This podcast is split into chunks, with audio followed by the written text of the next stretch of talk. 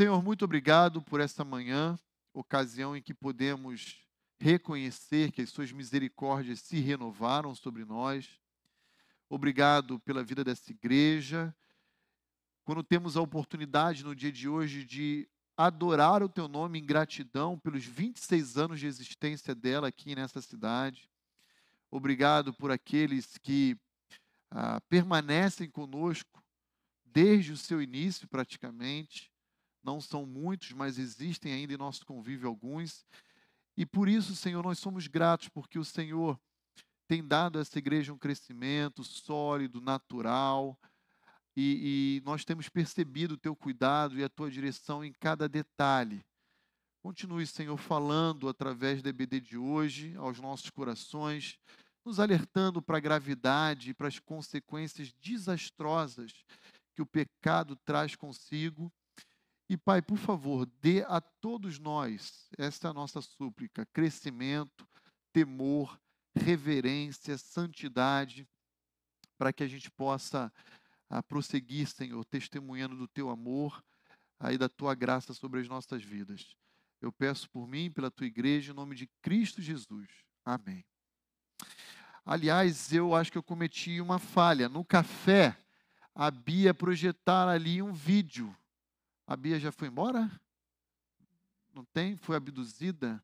Arrebatada não foi, porque eu tô, eu tô aqui. Mas acho que tinha um, um vídeo. Não, arrebatada não foi, porque eu iria. Desculpa.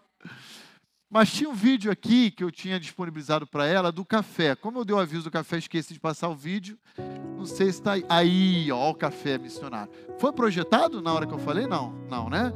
Então aí, ó, ó que beleza, ó que beleza. Aquela manhã de segunda-feira, né? Ó que bonito. Tô sentindo até o cheirinho já do café. Obrigado, Israel. Pode voltar lá para Gênesis. Obrigado. Muito bem, queridos. Feito então essa divulgação aqui para nossa construção, eu queria hoje é, compartilhar com a igreja que a gente vai concluir a nossa série de Gênesis, porque ah, nós nos propusemos a caminhar até o capítulo 3 apenas. E a minha intenção é hoje abordar com a igreja os versos 22 a 24 do capítulo 3. Então, nós olhamos a criação, capítulos 1 e 2, e concluiremos hoje o tema da queda prevista no capítulo 3. À noite, durante os nossos cultos, temos olhado para o período final da consumação. E ao longo de todos os louvores, oração, direção do culto, temos compartilhado também da mensagem das boas novas, que traz em si o tema da redenção. Então, assim, a gente conclui praticamente toda a temática a soteriológica da Bíblia. E eu queria hoje, olhando para o capítulo 3, versos 22 a 24, a olhar com você sobre consequências desastrosas da desobediência humana. Esse vai ser o tema que nós vamos trabalhar aqui juntos na manhã de hoje. Mas antes da gente ler essa passagem, deixa eu fazer uma breve introdução. E eu peço que você tenha o máximo de atenção possível a isso que eu vou falar. A igreja dos nossos dias, e isso não é exclusividade apenas no Brasil, é do nosso tempo, né? Ela não fala mais sobre pecado. Isso porque falar sobre pecado é é, é, é, é confrontador e causa desconforto. Porque, afinal de contas, todos nós, em alguma medida, somos pecadores. Invariavelmente, toda a raça humana é pecador e carrega em si, solidariamente, a culpa de Adão. Então, falar sobre pecado, ah, isso gera ah, desconforto naquele que ouve. E parece que o evangelicalismo tem caminhado para um, um perfil self-service. Então, a gente escolhe aquilo que a gente quer degustar em diferentes igrejas. Essa é que é a verdade. No meu ministério anterior, não sei, já compartilhei aqui com a igreja, ah, eu estava num belo domingo de culto, ah, participando, E no início da mensagem, eu vi na porta da igreja chegando um carro, desembarcando quatro rapazes e entrando para a igreja, naquele momento, no meio do culto, no início da mensagem. Eu fiquei olhando para dar as boas-vindas, visitantes. Quando acabou o culto, eu fui cumprimentá-los. E aí eu fui surpreendido pela informação de que eles acabaram de chegar à igreja depois de terem vindo de um outro contexto e participado de um louvor em outro lugar e para pegar a mensagem na nossa igreja. É uma coisa assim absurda, né? Ah, não, porque a gente gosta do louvor de tal comunidade, mas a mensagem a gente não abre mão, tem que ser aqui. Quer dizer, virou um self-service, né? Então as igrejas não falam mais de pecado ah, por diversas razões.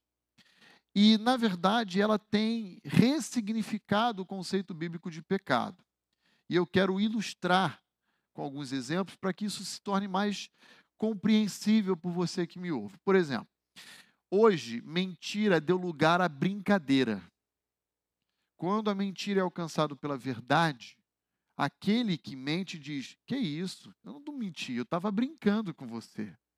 Né? Então, há uma ressignificação, um novo nome dado ao pecado. Ah, hoje, a homossexualidade recebeu um, nome chique. Agora é o quê? Ideologia de gênero. Né? Ah, eu, por exemplo, sou um indivíduo extremamente rico, mas num corpo de pessoa pobre. É por causa da minha ideologia. Gente, é uma piada, era para rir. Né? Eu me sinto alguém rico, mas num corpo de alguém pobre. Ah, essas filosofias têm ressignificado o pecado que a Bíblia chama de pecado. Há tempos atrás, conversando com um indivíduo, e na conversa ele havia claramente falado que havia sonegado imposto, e eu o alertei a respeito disso, e a resposta que eu tive foi: Pastor, eu não vou patrocinar a corrupção de um governo, seja de direita, de esquerda.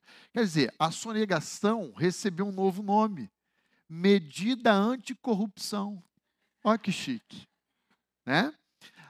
E estamos falando de pessoas é, da, da vida cristã em geral que estão tendo posturas à parte do que fala o Evangelho. Eu poderia continuar ilustrando com muitos outros exemplos.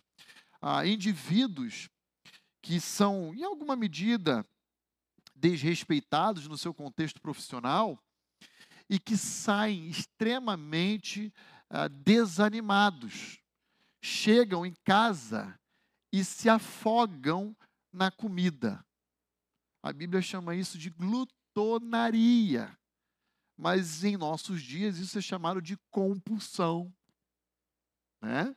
Ah, e o que falar, por exemplo, e eu conheço, não é daqui nenhum dos exemplos que eu estou citando, tá bom, irmãos? A Igreja Batista Vida Nova não sofre com essas coisas. Ah, mas uma moça que, quando está triste, desanimada, sabe o que, que ela faz? Ela pega a bolsa, a carteira e vai para o shopping. Eu vou gastar. Por quê? Porque eu estou triste. Eu mereço. Né? Aí o nome desse consumismo desenfreado, que é uma expressão de uma má mordomia, ah, hoje é um transtorno, é um distúrbio, é uma compulsão, é alguma outra coisa. Então, não dá ibope falar sobre pecado, mas à medida em que não se fala sobre o pecado, naturalmente não se aborda as consequências desastrosas da desobediência do homem. Ah, na Bíblia, pecado possui vários nomes. 1 João diz que é transgredir a lei.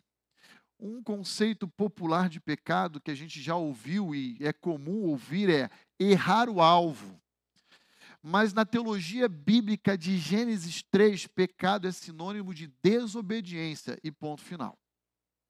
Então, todo mundo que desobedece, seja os pais, seja Deus, seja as autoridades que Deus instituiu sobre o homem, ele comete pecado. Então, é, é, o que a gente vai trabalhar agora, finalizando o capítulo 3, é observar juntos aqui quais são os desdobramentos e as consequências desastrosas a respeito do pecado. Ah, lembra, um dia a conta chega. Uma hora a gente tem que pagar o preço. E é isso que Gênesis 3, 22 a 24 vai nos apresentar agora. Então, abra lá comigo sua Bíblia e deixe eu detalhar aqui com os irmãos esses versos, olhando então para essas consequências. A consequência no versículo 22, consequência no verso 23 e consequência no verso 24, tá bom? Então, olha lá. Então disse o Senhor Deus: Eis que o homem se tornou como um de nós, conhecedor do bem e do mal. Assim, para que não estenda a mão e tome também da árvore da vida e coma e viva eternamente. Então, a primeira consequência que eu quero destacar aqui com a igreja é a seguinte: a desobediência humana trouxe não apenas aos nossos ancestrais, Adão e Eva, mas a mim e a você, uma restrição. Nós perdemos o direito de acessar a árvore da vida. É o que o verso 22 nos apresenta. Pecado pode ter um sabor doce no lábio, mas ele produz um efeito amargo no estômago. Não se engane com isso, tá bom? Então, o pecado, ele traz restrições, ele, ele traz prejuízo, ele traz danos devastadores e muitas vezes irreparáveis. Então, deixa eu olhar o verso 22 aqui, compartilhando o que ele tem em termos de mensagem a nos ensinar. Então disse o Senhor Deus: Eis que o homem se tornou como um de nós. Mais uma vez, aqui aparece a primeira pessoa do plural, como um de nós. E nós já estudamos em abordagens anteriores, especialmente em Gênesis 1, 28, não, 26, perdão, quando Deus cria o homem, façamos ele a nossa imagem e semelhança, que existem três possibilidades de se compreender essa pluralidade aqui presente. Primeiro, entendendo que Moisés já tinha compreensão de um Deus triuno, e se essa for a sua opção hermenêutica do texto, você vai entender então que aqui existe um conselho trinitário deliberando entre si quais seriam as consequências. Quando ele diz: Eis que o homem se tornou como um de nós, há o um entendimento de que então aqui haveria as três pessoas da Trindade. Esse é o entendimento mais popular. Por isso, a expressão nós, a primeira pessoa do plural. Essa, eu já disse também em aulas anteriores, não é a minha preferência, porque não me parece que Moisés já tinha uma compreensão clara da Trindade. Eu creio que com a progressividade da revelação, essa compreensão se tornou mais clara já na era cristã, no Novo Testamento. Mas talvez Moisés tivesse uma noção de uma pluralidade de pessoas ah, no único Deus. É possível, essa é uma opção. Uma segunda opção é aquela que nós chamamos do plural majestático. Ah, Usa-se a expressão Elohim, que é o plural de Deus, para dizer o nosso Deus é um que vale por todos os deuses.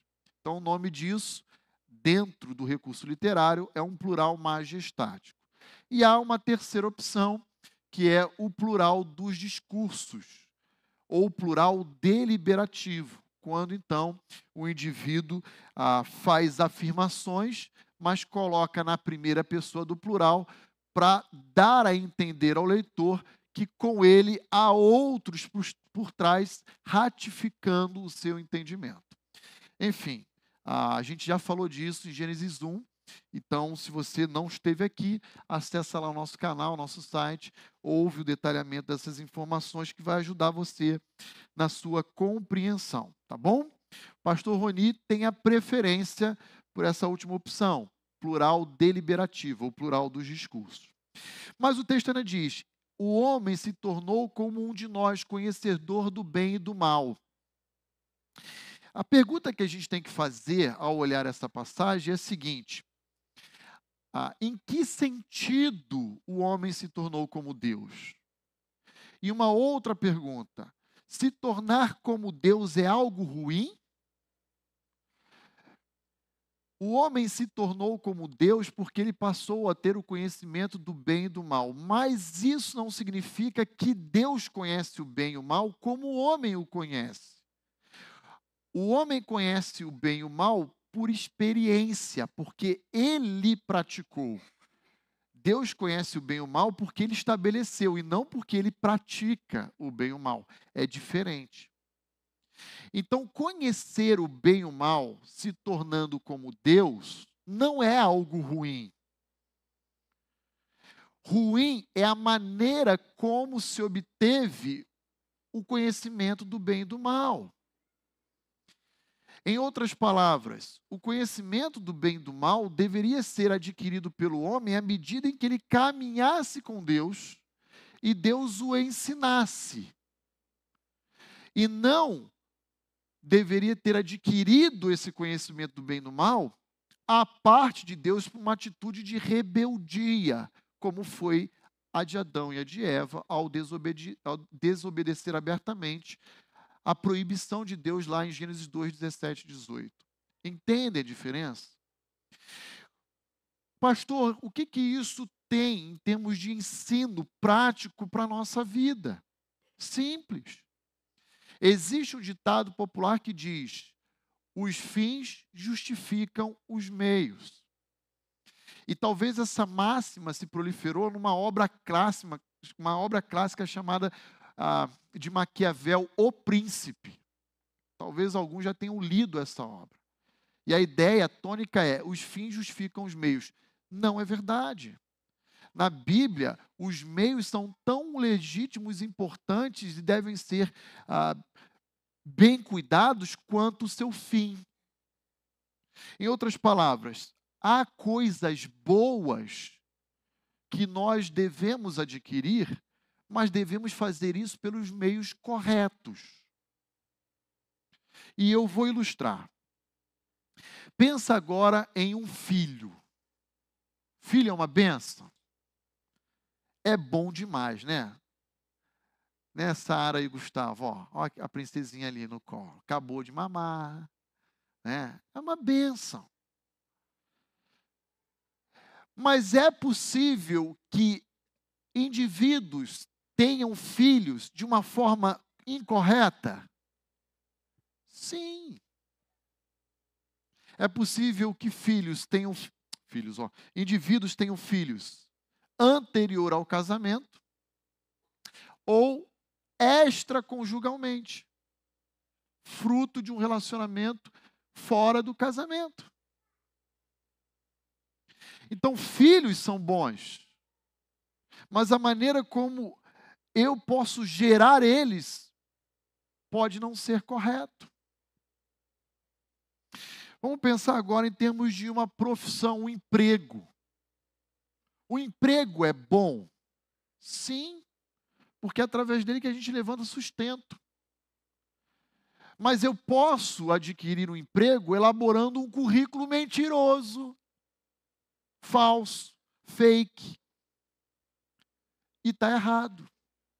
Os irmãos estão entendendo o que eu estou colocando para a igreja? Então, conhecer o bem e o mal não é um problema. Se tornar como Deus deve ser um objetivo de vida nosso. Romanos 8, 29 vai dizer ah, que nós fomos predestinados. Lute com essa expressão, não é minha, né? Para sermos conformes à imagem do seu filho. Está lá, Romanos 8, 29. Então, ser parecido com Deus, buscar ser semelhante a Cristo, deve ser um alvo de vida nosso. E isso não é ruim, mas a maneira como eu percorro esse caminho pode ser uma forma pecaminosa. Ter uma faculdade, uma pós-graduação, um título é bom? É. Mas eu posso obter esse título de uma forma indevida? Sim. Pode ser que no TCC um aluno plageie um trabalho para colar o grau. Mas o título lá, bacharel, licenciado, o que for, mestre, doutor, isso, isso não é ruim. É legítimo, é bom. Mas a maneira como a gente adquiriu esse título pode ser reprovável aos olhos de Deus. Bem, feito essa breve explanação, vamos continuar olhando o verso 22. A parte B dele diz assim: Assim, para que não estenda a mão e tome da árvore da vida e coma e viva eternamente. Então, o que, que Deus fez? Deus retirou da humanidade, em nossos primeiros pais, o direito de ter acesso à árvore da vida. Lembra, Deus colocou Adão, Eva no jardim e falou: pode comer de tudo, menos dessa. Adão foi lá com Eva e comeu exatamente daquela que Deus havia proibido. Agora Deus então fala: agora aquilo que eu te ofereci, você não vai ter mais direito. Não vai ter absolutamente mais direito algum. Só que entenda qual é o desdobramento disso. Se Deus permitisse que Adão e Eva permanecesse no jardim, olha como diz a parte B do verso 22, para que não tome e coma e viva se Deus permitisse que Adão e Eva permanecessem no jardim depois da queda, o que que Adão e Eva fariam? Aqui não é uma possibilidade, é uma certeza. Deus já antecipadamente sabia disso. Eles iriam comer da árvore da vida e iriam viver perpetuamente no estado de queda. Entendem isso? No estado de alienação, no estado de rebelião contra Deus. E aqui existe uma face da morte que passa desapercebido por nós, mas é uma face de graça e misericórdia de Deus. Porque a morte, ela passa a ser um, um momento onde o estado de rebelião para o crente deixa de existir. E então, quando eu e você morrermos, essa condição de queda nos deixará. Nossa parte material vai para o céu, aguardar a ressurreição futura. E quando recebermos um corpo glorificado, não mais estaremos sujeitos a essa condição de queda. Game over para ela. Entendem isso, irmãos? Então, tirar o acesso à árvore da vida é uma punição, mas não é de todo ruim. Pior seria se Deus deixasse Adão e Eva lá. Pode ter certeza disso. Porque pelo menos a morte vai extinguir a condição de queda na vida dos santos. Mas se o homem tivesse lá, essa condição de queda seria perpetuado para todo sempre. Agora, irmãos, a humanidade, a gente sabe que ela está dividida entre ímpios e salvos. E essa árvore da vida, que nós perdemos o acesso a ela, nos é prometido a ter novamente acesso e direito a ela. Quem? A quem? Aos santos. Então, olha só, dá um pulinho comigo rapidamente em Apocalipse 22, 14.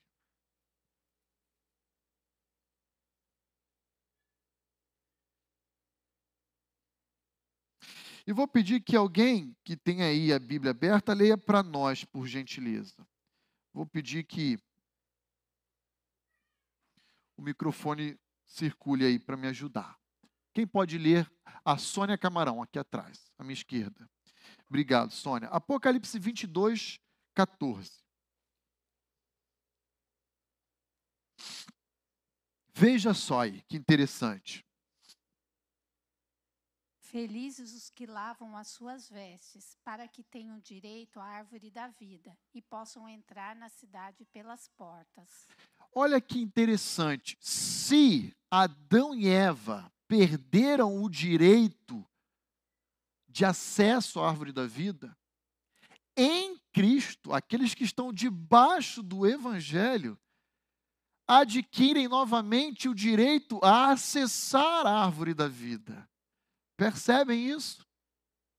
É um direito conquistado por Cristo.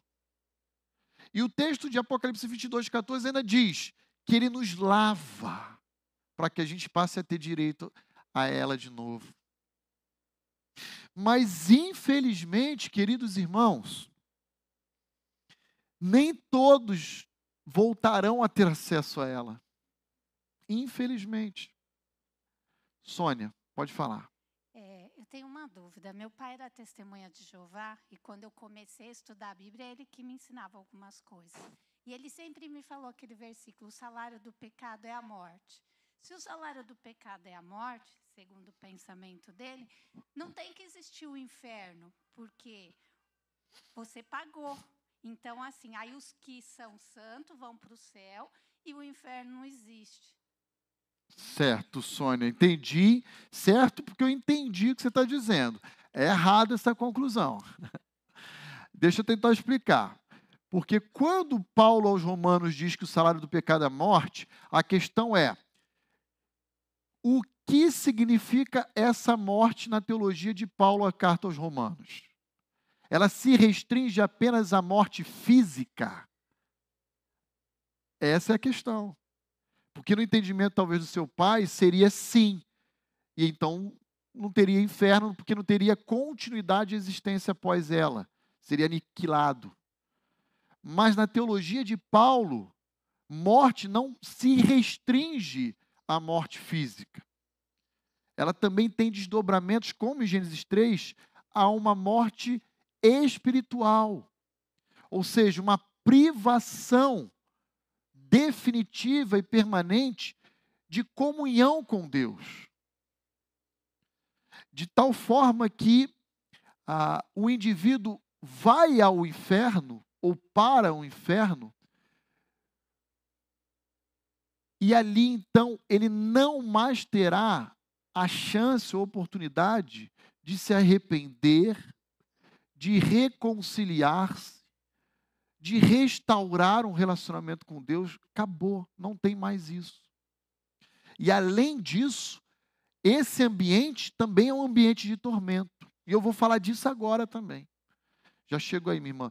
Mas está claro, entendeu? Por que, que essa conclusão que o seu pai é, apresentou para você é uma conclusão falha, porque ela compreende morte apenas no sentido físico e não no alcance que ela tem também de morte espiritual. Tá bom? Ajuda?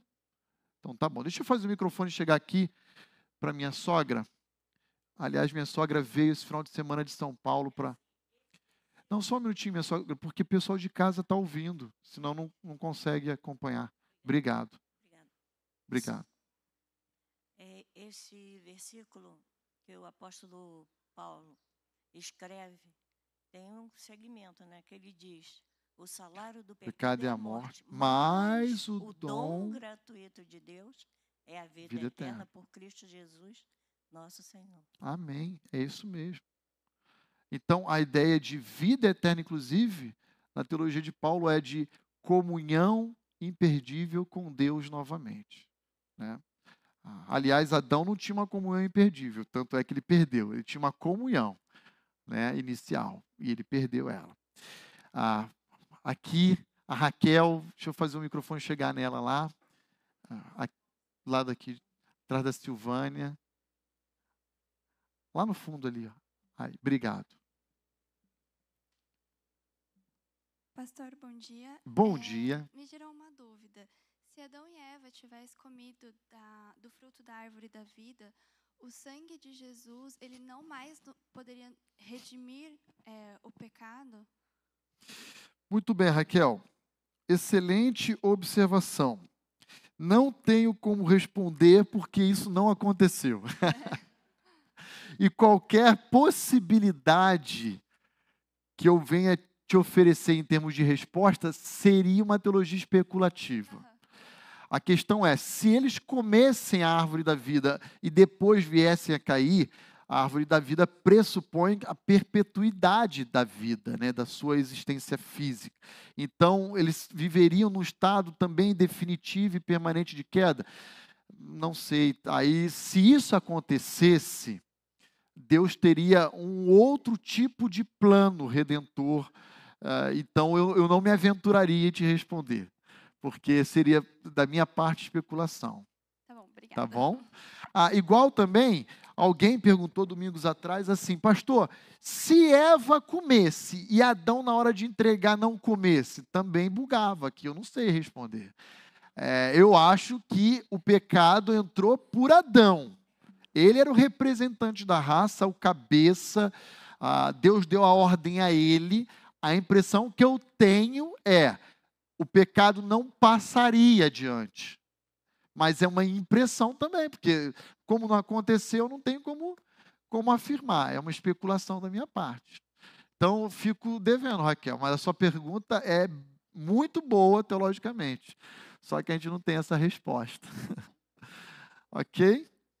Oi, Lisandra. Fazer. Adão e Eva tinham acesso à árvore da vida. Tinha acesso. Comia de todas as árvores, menos da do bem e do mal. Essa é a ordem de Eles Deus. pararam de ter acesso à árvore da vida após ter a desobediência, para a desobediência não ser eterna. Perfeito, é isso mesmo. Certo. Teve acesso 24 horas por dia, 7 dias por semana, 365 dias no ano, 66 no bissexto. Mas em nenhum momento de Gênesis 1 e 2 a gente vê Moisés dizendo que ele foi lá e comeu da árvore da vida. Só fala que ela estava lá. Agora, a árvore proibida, Moisés fala que ele foi lá e comeu. Aí lascou tudo. Né? Então estava à disposição. Caiu. Agora vocês também não vão ter mais. Aí Deus, em sua graça e amor, disse: Mas eu vou, eu vou permitir que um segmento da descendência de Adão volte a ter acesso a essa árvore. Mas para que isso aconteça, tem um percurso. E como o pecado exige derramamento de sangue, filhão, vai lá na terra e morre por esse segmento que a gente quer restauração com eles. É, é- esse é o drama da redenção, entende a beleza do negócio? É Apocalipse 22, 14 que a Sônia leu. A, a quem se lavou no sangue do Cordeiro foi dado o direito novamente de voltar a ter acesso à árvore da vida. Abra lá em Apocalipse 22. Não ia ler esse texto agora, mas Leia alguém, por gentileza, os versos 1 a 4. Novos céus e nova terra, Nova Jerusalém, a capital da nova realidade, onde os santos viverão definitivamente. E olha o que está lá. Pode ler, irmã Célia, por gentileza. Apocalipse 22, de 1 a 4. Então me mostrou o rio da vida, brilhante como cristal, que sai do trono de Deus e do Cordeiro.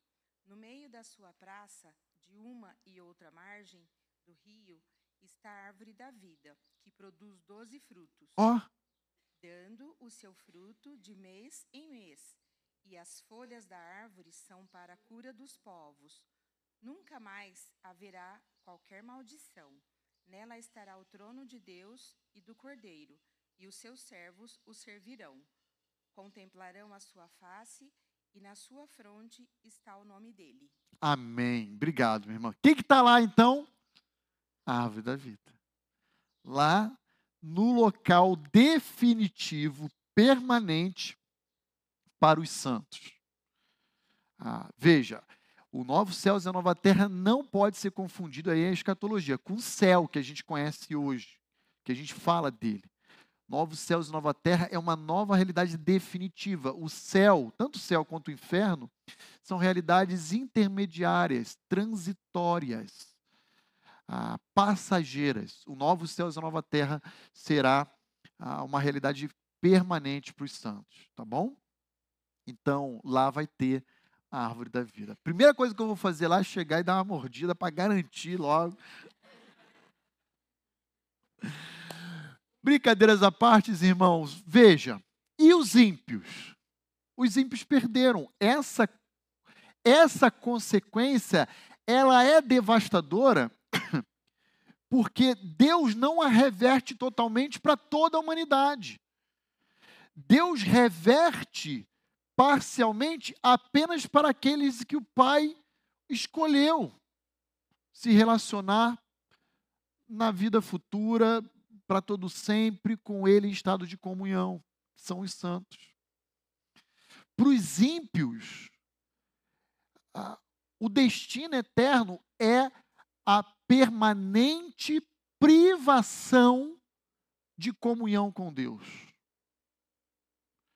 será selado de forma definitiva essa impossibilidade de se, de se relacionar de novo com Deus. Porque enquanto o homem está vivo, em algum momento ele está passivo, sujeito a se arrepender e a se reconciliar com Deus. Depois que morre, não.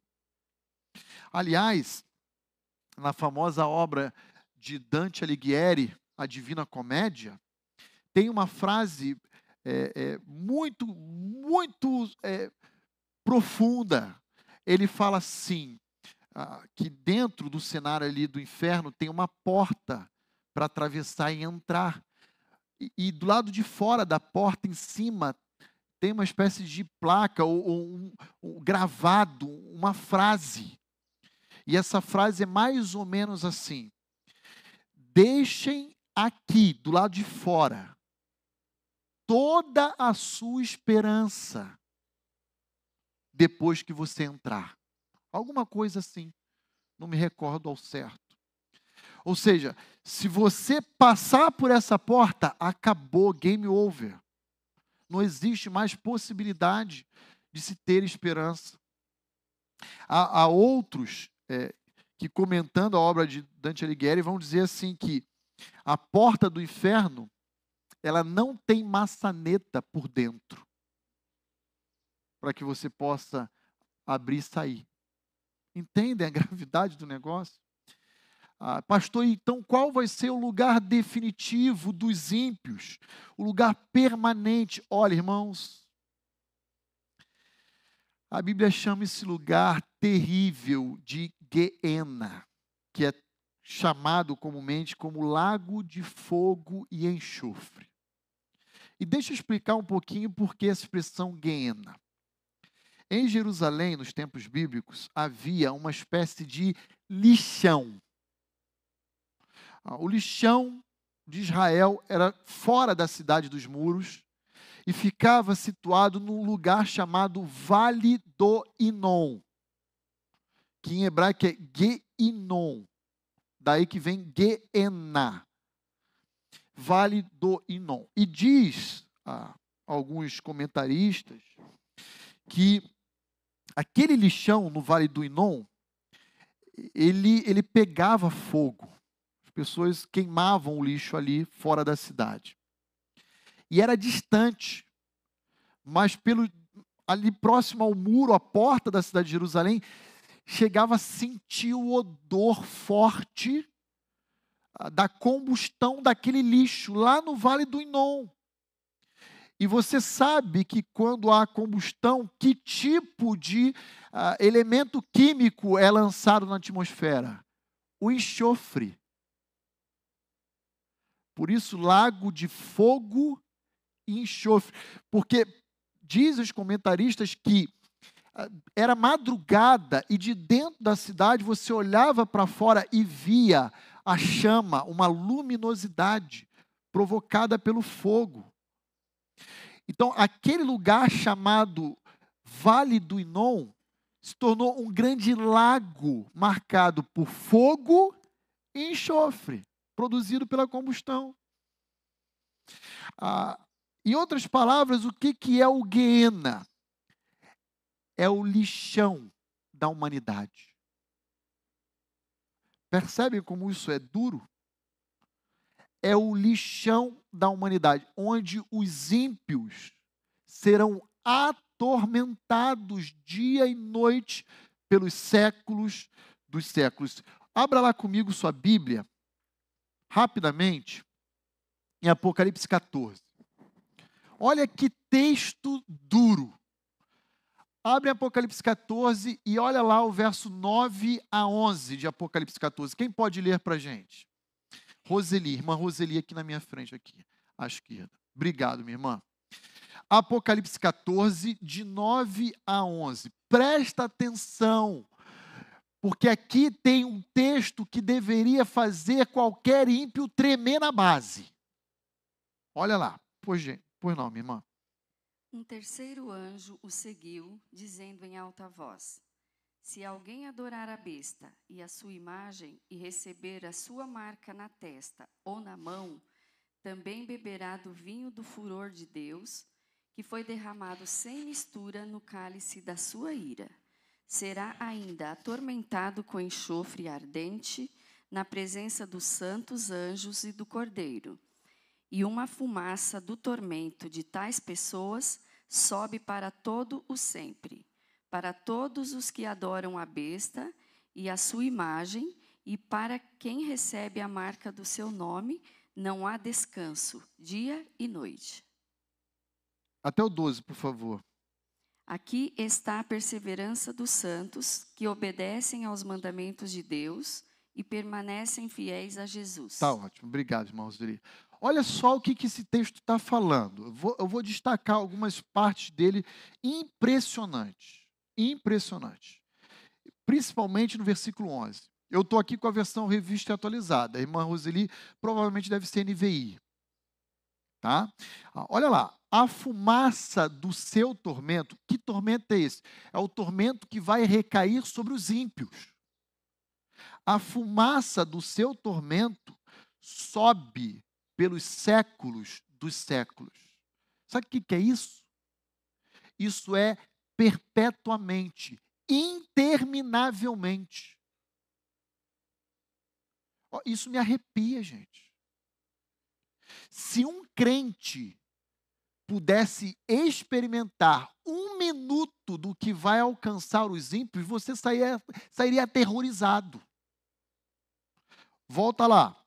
E não tem descanso algum. Lembra na parábola de Lucas 16 do rico de Lázaro? E o rico fala: Ó oh, pai Abraão, molha o teu dedo e pinga aqui. Sabe o que ele está querendo? Alívio. Descanso. Gente, isso é impressionante. E não tem descanso algum, nem no sábado, não, nem de dia e nem de noite. Os adoradores da besta e da sua imagem, e quem quer que receba a marca do seu nome. Isso aqui é uma expressão para identificar a humanidade sem Cristo. Os ímpios da tribulação. Você acha que isso aqui só vai atingir os ímpios da tribulação? Não. Isso aqui vai atingir toda a humanidade caída sem Cristo. Sabe quando? Pelos séculos dos séculos. Dia e noite. Gente, isso aqui é terrível. é terrível. Agora, vai lá comigo, Apocalipse 20, e deixa eu ler aqui o versículo 10. E eu quero tentar desconstruir, se houver ainda no coração, na mente de alguém aqui presente ou na transmissão que está nos acompanhando, a ideia de que o inferno é governado por Satanás, que isso não é verdade. Eu quero desconstruir isso. Porque Satanás será objeto do juízo de Deus como homem ímpio. Há uma ideia medieval que Satanás é o senhor do inferno, está lá com o tridente, tem um caldeirão, morreu alguém, cai, ele já está cortando a cenourinha ali, batata, jogando para fazer. É ou não é verdade? É. Ele tem lá aquele rabinho com com, com, um triângulo na ponta, né? E, e, dizendo: Ah, agora você caiu no meu domínio, quem manda aqui no pedaço sou eu. Não é nada. Olha lá Apocalipse 20, 10. O diabo, sedutor deles, da humanidade caída, foi lançado para onde? Para o vale do Inon, o Guiena, o lago de fogo e enxofre o lixão, onde já se encontram não só a besta, porque em capítulo 19 Jesus já voltou com a sua igreja e julgou a besta e o falso profeta, como também o falso profeta. E olha só, e serão atormentados de dia e de noite por uma semana, por um ano, por dez meses. Está vendo aí? Quem é o Senhor do inferno? Deus, igreja. É Deus. Então, tire da sua mente, se ainda houver presente nela, ou do seu coração, a ideia de que Satanás é o senhor do pedaço do inferno, ele que manda. Não, ele será atormentado dia e noite pelos séculos dos séculos. Olha o paralelo com Apocalipse 14, 11. Os ímpios serão atormentados, não terão descanso algum, dia e noite, pelos séculos dos séculos. O inferno é o lugar de tormento. Mas ainda não é o pior lugar. Sabe por quê? Porque o ímpio que morre hoje, o eh, que, que é a morte? É, é a separação, é a ruptura entre o corpo, que é a parte material humana, e a sua alma, o espírito, a parte material. Tá? Que quando está vivo, os dois estão juntos. A morte é essa ruptura, ok? O ímpio, ele morre e ele vai ser sepultado. O seu corpo vai deteriorar e apodrecer. E a sua parte material? Vai lá para o inferno, já começar a ser atormentada. Mas o ímpio vai ressuscitar. Sabe para quê? Para ser lançado no lago de fogo e enxofre. Se hoje o tormento do ímpio no inferno alcança apenas a sua alma, no lago de fogo e enxofre alcançará seu corpo e sua alma. Pensa assim, você já queimou o seu dedo? Imagina você ficar em combustão não é um minuto, não é um segundo, é para sempre. E o seu corpo não se deteriorar. Você imagina o que é morrer eternamente? É existir morrendo, existir morrendo, existir. Gente, é uma coisa incompreensível. Entendem a gravidade? Esse é o destino daqueles que não conhecem a Cristo. Irmã Roseli, pois não. Pastor, sem querer fugir desse contexto, é, qual o fundamento bíblico para o católico que acredita em purgatório? Que fala que a pessoa morre, fica lá um tempo. Eu falo isso porque meus pais têm essa crença, né? Certo. Fica lá um tempo e aí missa de sétimo dia. A isso. gente vê com tudo que a Bíblia já, já expõe para gente, né? Que não existe isso. Mas qual o fundamento bíblico para os católicos crerem nisso? Aquele corpo cercado de velas acesas, aquele todo aquele ritual. Tá, vamos lá, irmã Roseli. Ótima observação. Final do sexto século da era cristã, por volta do ano 590, um papa chamado Gregório o Magno, Gregório Maior, o principal, assumiu a cátedra de Roma. E à luz de um texto presente no segundo livro de Macabeus, capítulo 12, se não me falha a memória, que diz que não é vão rezar pelos mortos como sacrifício expiatório. Diz o texto de 2 Macabeus 12 isso. Ah, então, ele estabeleceu para a igreja, que a única igreja que existia era a universal, a católica, né? católica do latim quer dizer universal, ele estabeleceu a doutrina do purgatório. Ela não era uma doutrina da igreja, ela já vinha sendo pensada por alguns teólogos da Idade Antiga, mas é ele quem sai para lá, ai, capeta. Ah, tô brincando.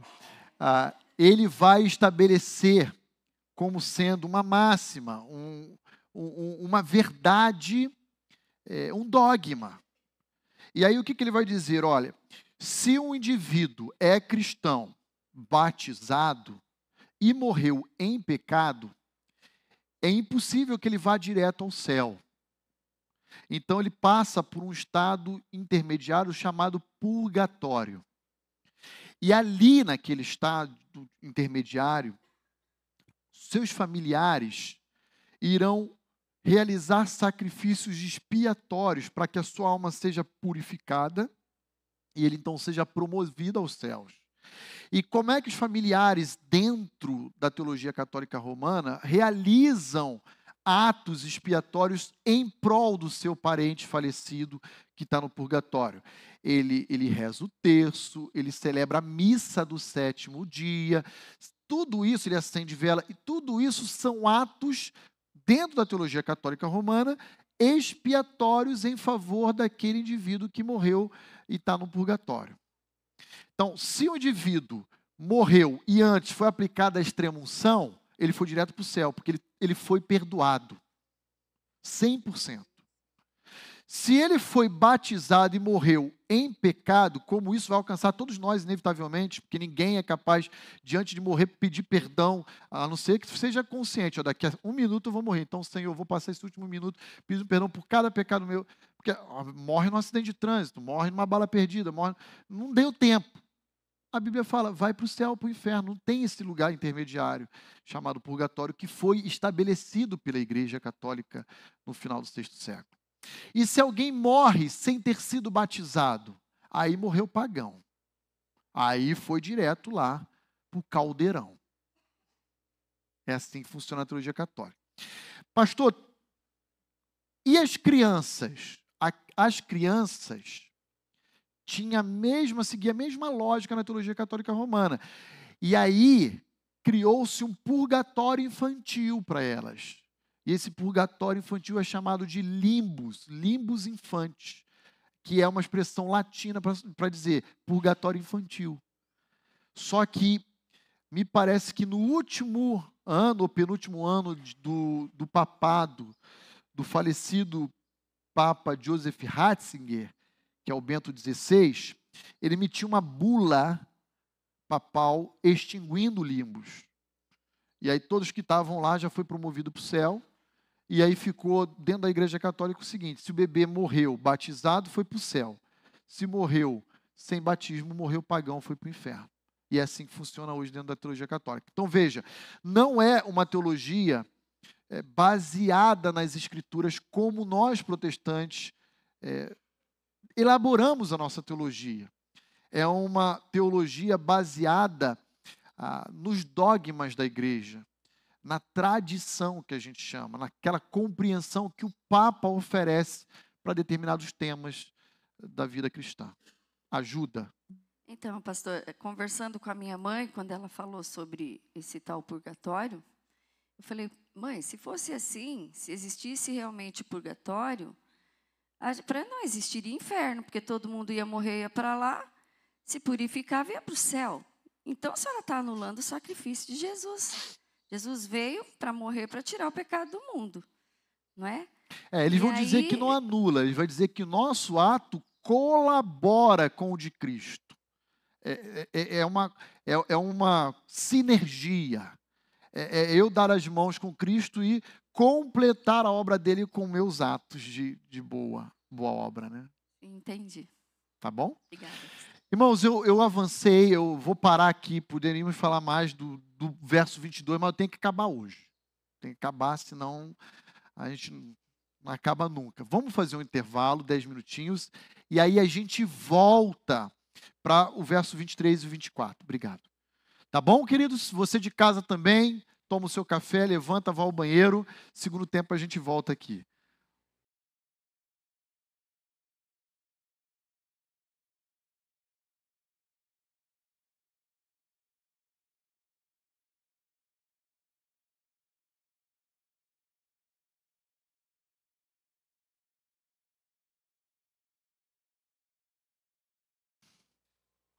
ele pode ter um sabor doce nos lábios, mas, aliás, já está transmitindo, Fabiano? Já? Ah, ok. Mas ele produz reações ácidas no estômago.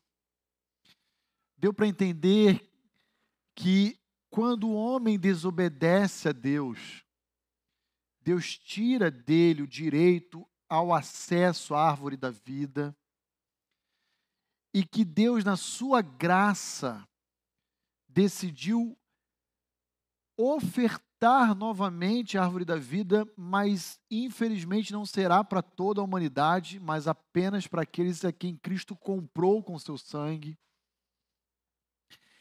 E que aqueles que desobedecem a Deus têm que ter consciência de que o pecado impõe sobre o homem, sobre aquele que o pratica, restrições, privações, prejuízos. E a árvore da vida foi um prejuízo devastador, indescritível. E o final dos ímpios é um final terrível, porque eles estarão definitivamente privados da comunhão com Deus novamente. E além de não ter comunhão, sofrerão tormento como castigo por ter rejeitado a oferta do Evangelho. Então agora a gente vai avançar, vai olhar o verso 23. Eu quero convidar você a ir comigo lá em Gênesis 3, 23. E essa aqui é uma passagem também muito forte, muito dura, mas é necessário que a gente seja lembrado dela. Isso aqui, como eu falei no início da aula, as pessoas não querem ensinar a pregar, a pensar, porque causa desconforto. Então, olha lá. O Senhor Deus, por isso, o lançou fora do jardim do Éden, a fim de lavrar a terra de que fora tomado. Então, veja, essa palavra por isso, essa expressão por isso, fundamenta o juízo de Deus. Ela faz menção a algo que aconteceu anterior, ao ato de desobediência de Adão e Eva. Então, a sentença de Deus sempre é uma sentença fundamentada, amparada. E qual é a sentença de Deus? É de que o pecado do homem levou ele a ser expulso do jardim de Deus. Então, quando fala lançou fora do jardim do Éden, é a ideia de você está sendo banido da minha presença. Isso aqui tem implicações seríssimas, especialmente na vida da igreja. Como, pastor? Simples. Quando um crente que deve viver em obediência, em sujeição, em devoção a Deus, opta por desobedecer a Deus e essa desobediência é aberta e declarada, adivinha o que que deve acontecer sobre esse crente? Banimento. Que isso, pastor? Mas o cristianismo não é a religião do amor, mas também é da justiça, também é da santidade, não é só do amor e entenda por amor um amor permissivo e conivente. Não é esse tipo de religião que o cristianismo é. Ah, então, veja, se você for lá no Salmo 1, um salmo que você provavelmente conhece muito bem, vai falar bem-aventurado o homem que não anda, não se assenta, não é assim? Se você chegar no versículo 5, dentro da congregação de Israel, o salmista diz assim: Por isso os perversos não prevalecerão no juízo. A ideia de prevalecer aqui é de permanecer de pé quando chegar o dia do juízo. Nem os pecadores, ou seja, a ideia de rebeldes, de perversos, nem os pecadores prevalecerão ou permanecerão na congregação dos justos. O que, que ele está dizendo aqui, o salmista? Que eles serão banidos, expulsos, lançados para fora. E quando a gente pensa no âmbito da igreja, que é a nossa dispensação, o nosso momento a Bíblia também fala o que deve ser feito sobre um cristão que opta por viver em desobediência. E aí, olha só, abra lá comigo em 1 Coríntios capítulo ah, 5.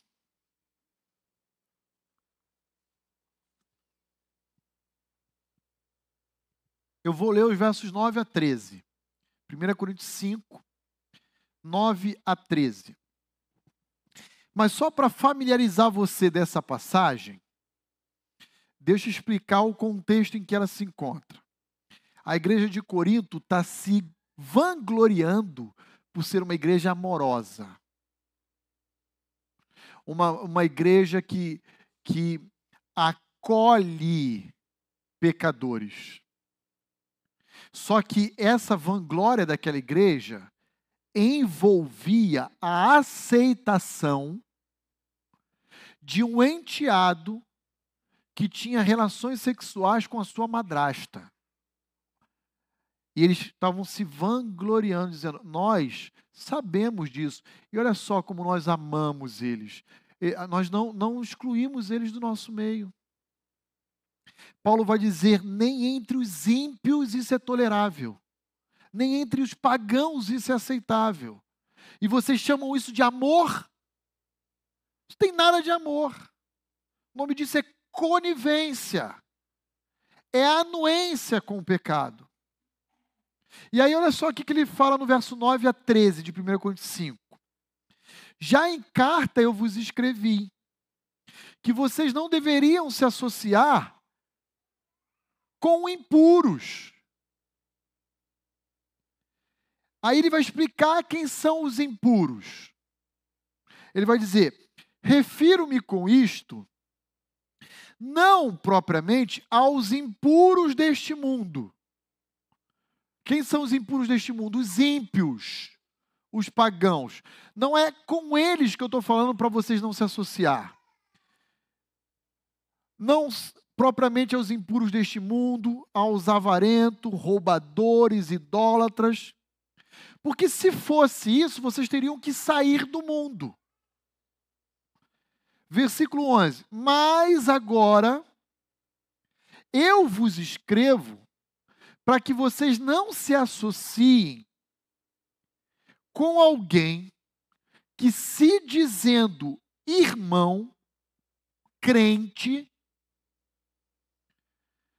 for impuro, avarento, maldizente, beberrão, roubador, igualzinho ímpio. Com esse tal, nem sequer comais. Pois com que direito havia eu de julgar os de fora? Não julgai vós os de dentro. Os de fora, que são os ímpios, Deus os julgará. Mas e os de dentro? A igreja deve julgar como? Olha como termina o versículo 3: expulsando do seu meio o malfeitor. Sabe o que, é isso? Banimento. Agora, deixa eu explicar para eu não ser mal compreendido. Pastor Roni não está incitando ódio pela madrugada, não tem nada a ver com isso. Pastor Roni não está dizendo que somos uma comunidade de pessoas perfeitas que não pecamos, tem nada a ver com isso. O que o pastor Roni está dizendo é: se em algum momento um cristão quiser viver abertamente em pecado, como um ímpio o faz naturalmente, aí não é o pastor Roni que está dizendo. É a palavra de Deus que está dizendo como deve ser tratada essa pessoa. E como deve ser tratado? Expulsai dentre vós o malfeitor. E essa é uma parte traumática para a igreja. Porque se é verdade que a igreja é o corpo de Cristo e cada crente um membro desse corpo, o que Paulo está sugerindo, sabe o que, é? Uma amputação de um membro. Entendem a gravidade desse, desse negócio? É você falar: eu vou precisar cortar meu dedo fora. Eu vou precisar arrancar o meu pé. Eu vou ter que cortar o braço. Isso é extremamente doloroso. Mas Paulo vai dizer: se esse indivíduo quer viver como cristão, nos termos próprios dos ímpios, expulsai dentre vós esse malfeitor. Não estou me referindo aos ímpios, os de fora. Os de fora, Deus vai julgar.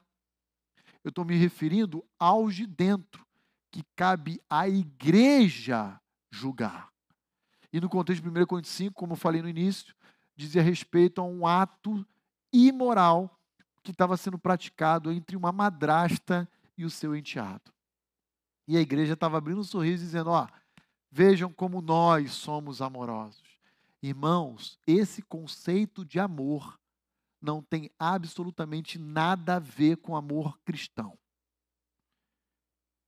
Igrejas e mais igrejas estão se perdendo com uma teologia inclusivista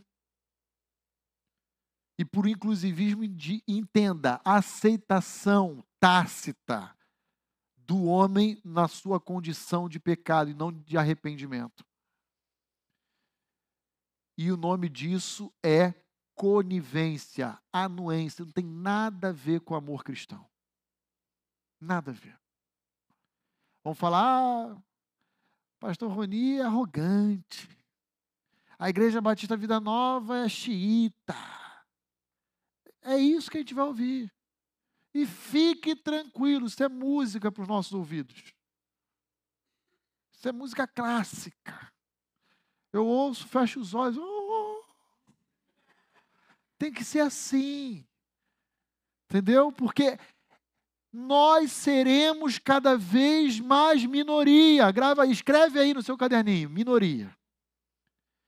A gente vai ser engolido pessoal vai olhar vai falar: nós somos cristãos e não pensamos como eles, e nós vamos ser cada vez menos e eles cada vez mais. E é esse o curso desse mundo. Uma outra passagem, por favor, abra lá comigo em Tito, capítulo 3. Tito 3, versículos 10 e 11.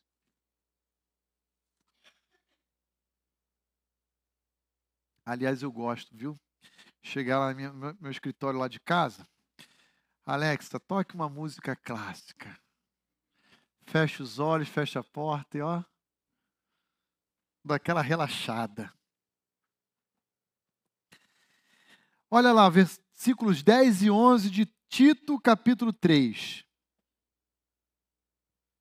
Olha aqui que Paulo fala a Tito, seu outro filho na fé, junto com Timóteo e ele deixa Tito em Creta. Ele diz assim: evita Tito, evita o homem faccioso. Depois de admoestá-lo primeira e segunda vez, pois sabes que tal pessoa está pervertida. obstinada, declaradamente rebelde, para guardar, ou oh, perdão, e vive pecando e por si mesmo está condenada. Sabe quem é esse homem faccioso? Não é o homem ímpio que não conhece Cristo. Paulo está falando de crentes da igreja de Creta. E aí, me desculpe o trocadilho, mas são crentes cretinos. E o que, que é um cretino? É um indivíduo extremamente depravado, imoral, insubmisso, irreverente. É assim que Paulo vai falar no capítulo 1 e no início do 2 da sua carta. Isso é próprio dos cretenses. Essa é uma palavra que hoje em dia a gente não ouve muito. Na minha infância era virou moda, era um, era um vocativo. Cretino. Né? É uma ofensa, é uma palavra pejorativa. Quer dizer, você é alguém semelhante àqueles moradores que são caracterizados por aqueles atos e cultura. Então, como que Deus age desde Gênesis a Apocalipse, banindo da sua presença aqueles que querem viver abertamente em desobediência contra Ele? Ele fez isso com Adão e Eva, e é o próprio Senhor Jesus que, Mateus 18, fala para a igreja dele fazer isso com o cristão que quer viver dessa forma. A gente não leu Mateus 18, mas tem muito mais passagem. Tá? Podia falar sobre isso, mas vamos parar por aqui. Tá claro, irmãos? Nós devemos acolher, caminhar 10 mil milhas com quem quer mudança de vida, com quem se encontra arrependido, mas com quem é obstinado, inflexível, rebelde e declarado, rua sem dó. Paulo, em 1 Coríntios 5, eu não falei, não li, mas ele ainda vai dizer assim: ó, eu digo a vocês de Corinto que, reunido vocês e eu em espírito, entreguemos esse indivíduo a Satanás. É duro. Pastor, tem que orar? Ora no processo para ver se haja arrependimento. E se não houver arrependimento? tira do seu meio, põe para longe de você. Não fique exposto a esse tipo de convívio e influência. Paulo ainda vai dizer lá, nem sequer comais. Aliás, irmãos, isso aqui é, é, é, é impressionante e é sério, né? É, tem crentes que, mesmo sabendo da verdade bíblica, insistem em querer caminhar com um rebelde. E aí a analogia que eu quero trazer para os irmãos não é minha, é a analogia de Paulo em Romanos 7. Em Romanos 7, acho que verso 23 ou 24, Paulo vai dizer assim: Desventurado homem que sou, quem me livrará do corpo desta morte? Deixa eu explicar para vocês essa passagem aqui. Uma das penas romanas que recaía sobre um assassino, sabe qual era? Pegar o corpo da sua vítima e amarrar nos membros do assassino e deixá-lo encarcerado com ele. Então, digamos, o Roni é um assassino. Eu não matei em legítima defesa, nenhuma daquelas cláusulas excludentes de culpabilidade, nada disso. Eu sou assassino. Eu roubei e matei uma vítima. Inocente. O Império Romano pegava esse indivíduo e aprisionava ele. Mas junto com a prisão, eles amarravam o corpo da vítima. Ficava as costas do assassino com as costas da vítima o braço amarrado, algemado, as pernas também. E ficava preso. E sabe o que, que acontecia com o passar do tempo? O corpo da vítima se deteriorava. E você acha que o corpo do assassino comunicava vida para o defunto ou o corpo morto da vítima comunicava morte para o assassino que estava vivo? O que, que você acha? Exato. De tal forma que o assassino ia morrendo aos poucos. Sabe por quem? Pela sua própria vítima. Paulo, em Romanos capítulo 7, ele está numa luta com seu coração pecador. E ele vai dizer assim: Desventurado homem que eu sou. Quem é capaz de me livrar do corpo desta morte? Eu continuo carregando em meu ser o meu velho homem. E se você olhar o contexto do capítulo 7, é isso. Ele vai falar: o bem que eu queria fazer, eu não faço. E o mal, o velho homem, isso eu faço. Entendem a analogia de Paulo? Irmãos, nós temos, todo crente que tem essa crise paulina, e eu estou vivendo ela, de olhar para mim e falar: Senhor, tem misericórdia de mim. Porque o meu coração maldito, ele continua clamando por pecar. E a gente não pode ignorar essa luta.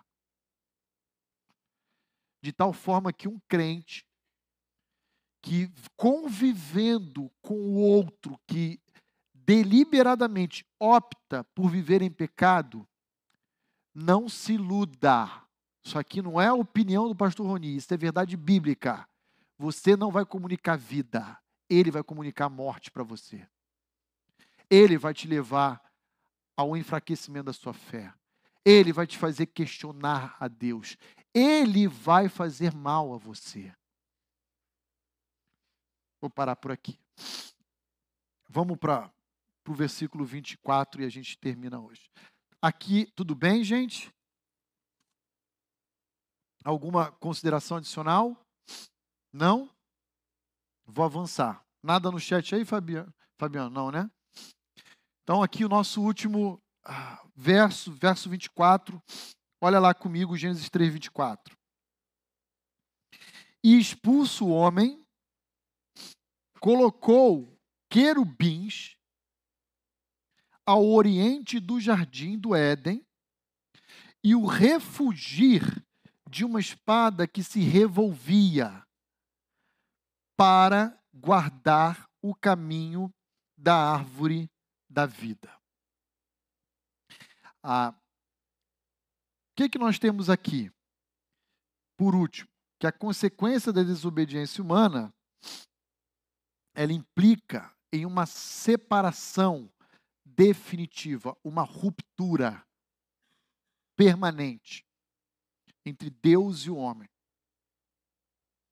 Essa ruptura ou esse abismo só pode ser transpassado por meio de Jesus Cristo. O pecado do homem selou o seu banimento da presença de Deus mas através de Cristo, nós podemos percorrer o caminho de volta. Sem Jesus, em primeiro lugar, o homem não vai querer voltar para o jardim. Mas em segundo lugar, se o homem quisesse voltar, ele encontraria lá quem? O querubim, com uma espada flamejante, dizendo: Você aqui não é bem-vindo rua.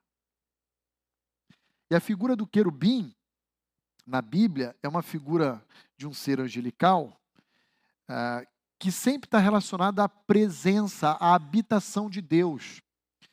Ah, a Arca da Aliança, você deve conhecer bem a história, ela tinha uma tampa, que é o propiciatório, e na tampa havia a figura ali estampado em ouro ah, dos querubins.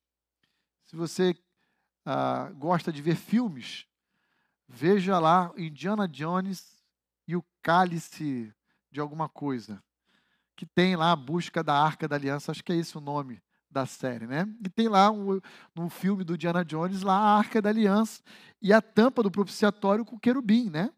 Ou se você não quer ver filme, vai lá na Conde de Sarzedas em São Paulo, você vai ver uma opção de loja com a Arca da Aliança lá, uma reprodução. Mas a ideia do querubim como guarda da presença de Deus. Irmãos, eu quero concluir a aula dizendo o seguinte: que Deus não criou o homem para viver fora do jardim.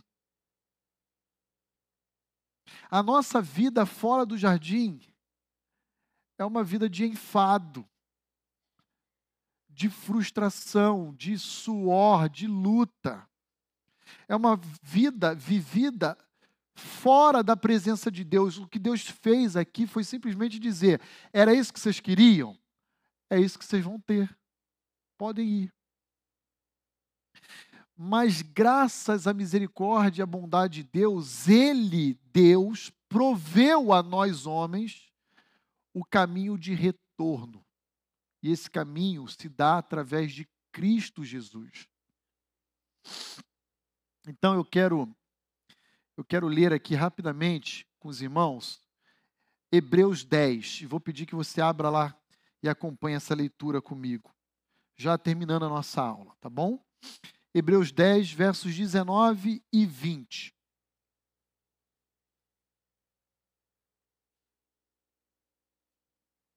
Hebreus 10, versos 19 e 20.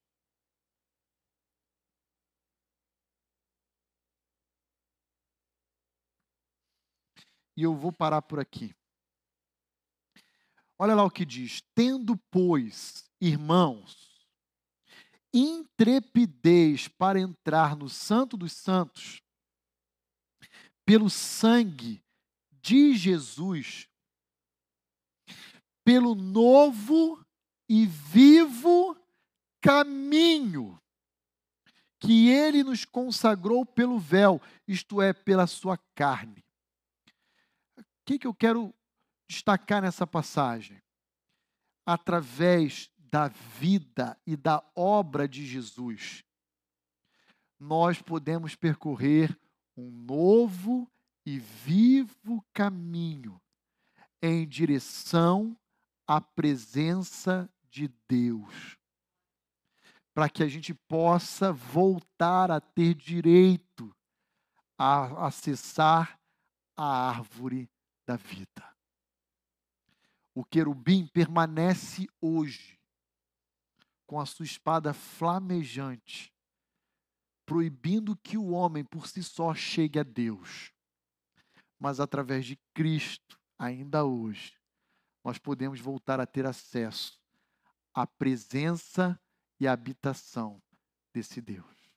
Amém, queridos? Bem, eu espero que nossa caminhada em Gênesis tenha sido edificante para você, como foi, pelo menos para mim.